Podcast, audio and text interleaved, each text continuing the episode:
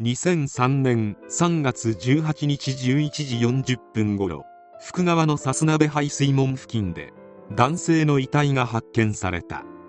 現場で遺留品が残っていないかの捜査が続けられていたが半月も経たない4月4日10時30分頃また新たな遺体が発見された。手口や遺体の状況から同一犯の犯行による可能性が非常に高い。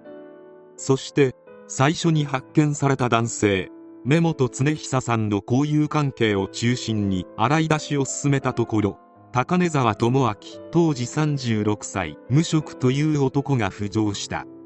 亡くなった根本さんは伊勢崎市山王町のパチンコ店パーラーマリンという店で働いており高根沢もかつてそこで働いていた。2人は同僚だったのだ。そして高根沢は事件当時約150万円の借金があった。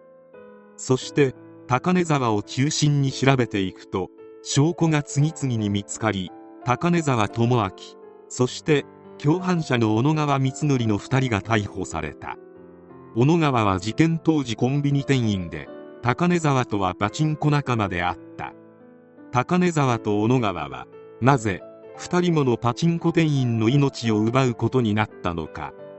金がなかった高根沢と小野川は遊ぶ金欲しさにコンビニ店員を襲って金を奪うことを計画。2003年2月23日午前1時頃高根沢智明と小野川光則は共謀しパーラーマリーンから出て向かいのコンビニに向かおうとしていたパチンコ店員の根本恒久さんを呼び止め乗用車に連れ込んだ。根本さんと高根沢はかつての同僚であったため根本さんもまさか自分を襲ってくるとは思ってもいなかったであろう。犯人2人はそのまま根本さんを乗用車で前橋市の山林へと連れ込みロープを用いて命を奪った。根本さんがパチンコ店の鍵を持っていることを事前に知っていたため根本さんはターゲットにされていたのだった。パチンコ店の鍵を入手した高根沢と小野川は警備システムを解除した上で店内に侵入し金庫から売上金300万円を強奪。そしてトランクに乗せた遺体を福川のさす鍋排水門に遺棄した。全ては遊ぶ金欲しさに起こした強行だったのだ。奪った300万円は全て500円硬貨と5000円札だったため市内の複数の銀行で1万円札に両替して150万円ずつ折半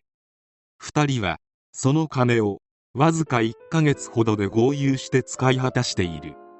3月18日に根本さんの遺体が発見されたにもかかわらず彼らにとって簡単に金を入手できた成功体験が忘れられなかったのであろう。再度犯行に出た。奪った金を使い果たした高根沢と小野川は再び金を得ようと思い4月1日午前2時頃2人の行きつけであった群馬県のタイガージャンボというパチンコ店の駐車場でパチンコ店店員の石橋誠さん当時25歳を襲撃。高架下に停車させていたワンボックス車内に石橋さんを連れ込みロープで命を奪い財布から現金11万円とパチンコ店の合鍵を盗み出した。鍵を入手した2人はパチンコ店に侵入するが今回は金庫の解錠ができなかったため売上金を奪えなかった。その後の処理はバカの一つ覚えのように遺体を根本さんの時と同じように福川の水門へと投げ込んだ。そして4月4日に石橋さんも発見されたというわけであった。その後は警察の捜査により最初の遺体発見から約4ヶ月後の7月20日に高根沢と小野川は逮捕された。埼玉地裁で始まった今回の事件についての裁判で検察の調べにより2人は今回の事件以前にも別のパチンコ店を襲って金銭を得ようとしたが失敗していたことが判明。どうしようもない悪魔の所業に検察側は自らが凶楽的な生活をするための金を手に入れることのみと指摘。顕著な残忍性冷酷性を有し反社会的性格は極めて危険でもはや改善構成は不可能と断じ極刑を求刑。弁護側は起訴事実こそ認めても根本さんの死因はロープを用いてやられたのではなく川で溺れた可能性があると主張し遺棄罪については無罪を主張。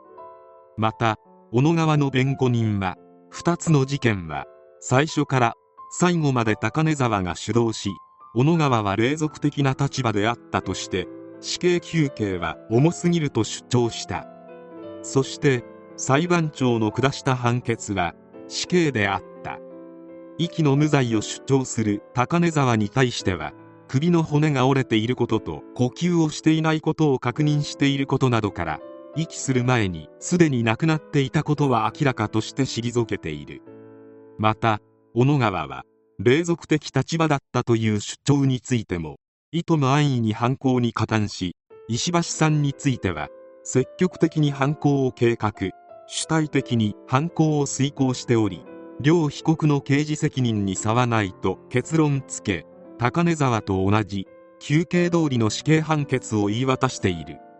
死刑判決に対し高根沢智明と小野川光則は共に納得がいかず即日控訴。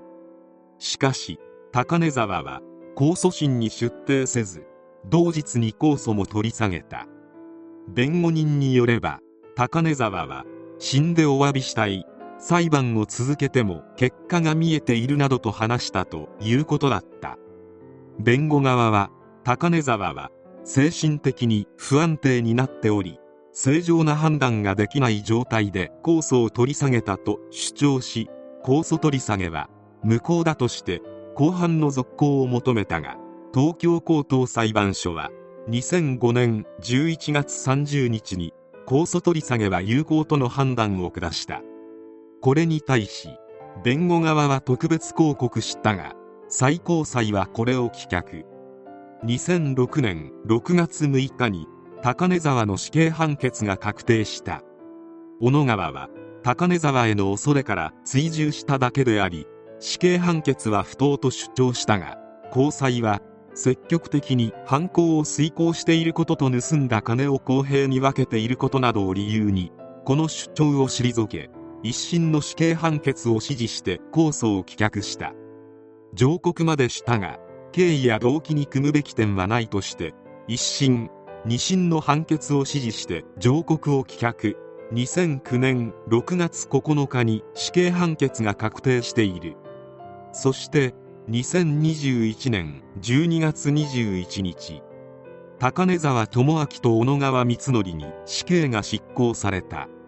高根沢は去年54歳。小野川は去年44歳だった。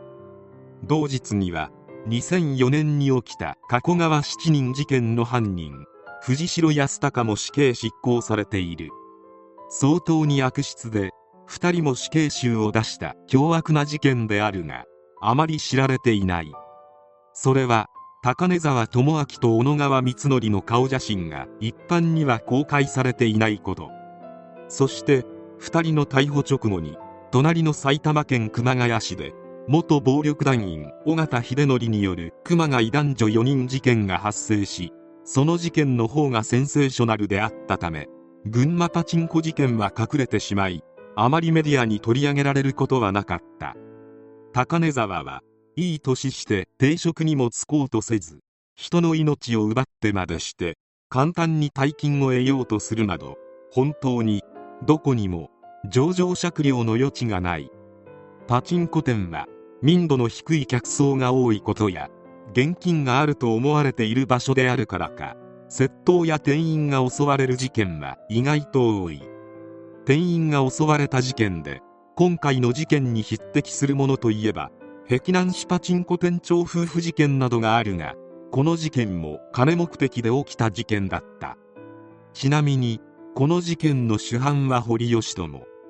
名古屋で起きた闇サイト事件の裁判において死刑になった男である。パチンコ店で働いている人たちは今回の事件のようなことが割と頻繁に起きていることを少しでいいから覚えておけばいつか自分の身を守ってくれるかもしれない。ギャンブルに負けるのは自己責任であるのになぜか店員を逆恨みしている人は意外と多い。また店には金があることが分かっているため高根沢や小野川のような輩に犯行のターゲットにもされやすい。どうか気をつけてほしい。